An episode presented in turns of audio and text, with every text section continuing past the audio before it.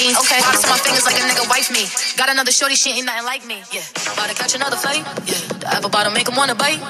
I just wanna have a good night. I just wanna have a good night. Los enigmas de la ciencia. Buen día a todos nuestros oyentes que nos acompañan el día de hoy en este podcast Los Enigmas de la Ciencia. Me llamo Roberto Gómez Velázquez y les doy la bienvenida en este espacio en el cual abordamos diversos temas de interés con respecto al ámbito de la física. El tema que abordaremos el día de hoy es respecto al principio y funcionamiento del motor de combustión interna y de igual manera estaremos analizando otros factores importantes que se deben de considerar como es el caso de los procesos termodinámicos, isométricos, adiabáticos, isotérmicos e isobáricos al igual que las leyes de la termodinámica y eficiencia. Ahora bien, para dar inicio con la explicación, procederé a darles la palabra a nuestros invitados que nos acompañan en el episodio del día de hoy.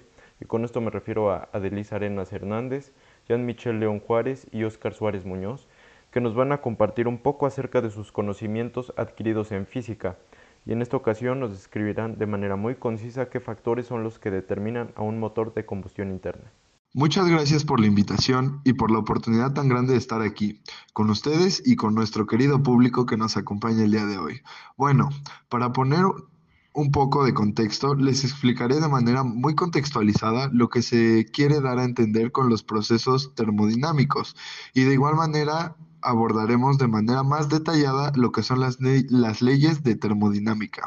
La termodinámica se refiere al estudio de las transferencias de energías que se producen entre moléculas o conjuntos de moléculas. Cuando hablamos de termodinámica, el elemento o conjunto particular de elementos que nos interesa se llama sistema. Este puede ser tan pequeño como una célula o tan grande como un ecosistema, mientras que todo lo que no está incluido en el sistema queda definido como alrededores. Cuando en un sistema se varían las variables termodinámicas, presión, temperatura, volumen, entre otras, se dice que se le somete a un proceso termodinámico. Un proceso isotérmico es un cambio de estado del sistema a una temperatura constante. Este proceso se consigue al mantener el sistema en equilibrio térmico con un gran baño de calor durante el proceso. Recordemos que un baño de calor es un sistema idealizado indefinidamente grande cuya temperatura no cambia. Por otra parte, un proceso isobárico es un proceso en el que la presión del sistema no cambia, mientras que un proceso isocórico es un proceso en el que el volumen del sistema no cambia. Cuando el proceso se realiza de manera que el sistema no tiene intercambio de calor con el medio, al proceso se lo, se lo denomina adiabático. Este tipo de proceso tendría lugar si el sistema estuviera perfectamente aislado técnicamente. Puede ser dentro de un termo, o bien si se lo realizara lo suficientemente rápido como para que no haya tiempo para que se produzca un intercambio de calor con el medio. El primer principio de la termodinámica, los científicos también le llaman el fundamento de la conservación de la energía. Dice que la cantidad total de la energía no varia, siempre es la misma en un sistema ficticio aislado, a pesar de que se pueda convertir en una forma de energía distinta. En palabras más sencillas, la energía no nace ni se destruye, solo se convierte.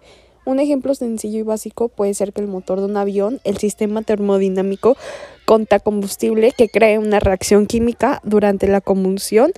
Esta reacción libera calor y se realiza un trabajo que es poner al avión en movimiento.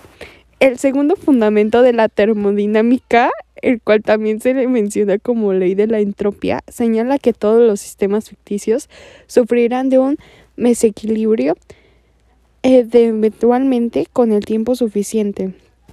Para ejemplificar, imagina que una cantidad específica de materia se quema, junta las cenizas y a pesarlas se concluye que hay menos materia que al principio.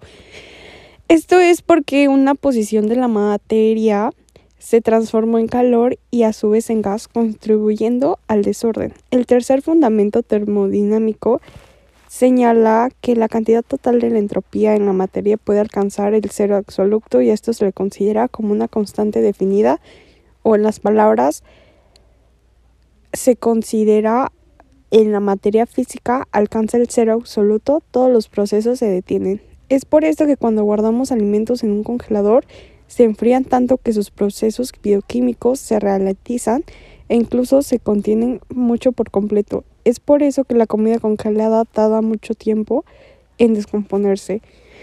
El cuarto principio termodinámico se gana el nombre de ley cero por ser la última en surgir en el mundo de las ciencias exactas. También se le menciona como el fundamento del equilibrio térmico. Esta ley establece que si un par de sistemas poseen un equilibrio térmico con un tercer elemento o sistema, esto quiere decir que da igual existe un equilibrio térmico entre ellos. Un ejemplo sencillo de la cuarta ley termodinámica puede ser cuando tomamos una ducha con agua fría o caliente, vas a notar la diferencia de temperatura en los primeros segundos. Después de tu cuerpo crea un equilibrio térmico con el agua. La misma situación pasa cuando entras en una habitación fría. Al principio sientes que el contraste de temperatura, pero después te acostumbras. Por último, pero no menos importante, hay que destacar lo que es la eficiencia, ya que si bien esto lo hemos escuchado alguna vez en nuestra vida y es muy probable que no tengamos muy en claro lo que se quiere dar a entender con este concepto. En pocas palabras, la eficiencia se refiere a la energía que se convierte en comparación a la energía obtenida en un proceso o dispositivo. Con todo lo visto anteriormente, podemos determinar que un motor de combustión interna integra todos estos aspectos que son fundamentales para el desempeño adecuado del mismo, ya que es un tipo de motor térmico en que la combustión se da en el interior de sí mismo, es decir, dentro del cilindro, por lo que es un proceso donde se transforma la energía química del combustible en energía mecánica. Estos motores están impulsados por un combustible, ya sea gasolina o diésel. Dentro del cilindro tendremos los distintos componentes como válvulas, pistones, bielas, etc. Y es aquí donde se realizan los cuatro tiempos del ciclo termodinámico que hemos visto al inicio de este podcast. Bueno amigos, esto sería todo por el día de hoy. Muchas gracias por haber estado con nosotros una vez más en este espacio en el cual divulgamos temas de interés enfocados en la física, por lo que cualquier tema que quieran escuchar aquí nos lo pueden hacer saber a través de un mensaje de texto. Por mi parte ha sido todo por el día de hoy y una vez más les agradezco a todos nuestros invitados por haber estado con nosotros y compartirnos esta información tan valiosa que muchos de nosotros apreciamos y valoramos. Espero tengan un excelente día y nos vemos en el próximo capítulo de este podcast, Los Enigmas de la Ciencia.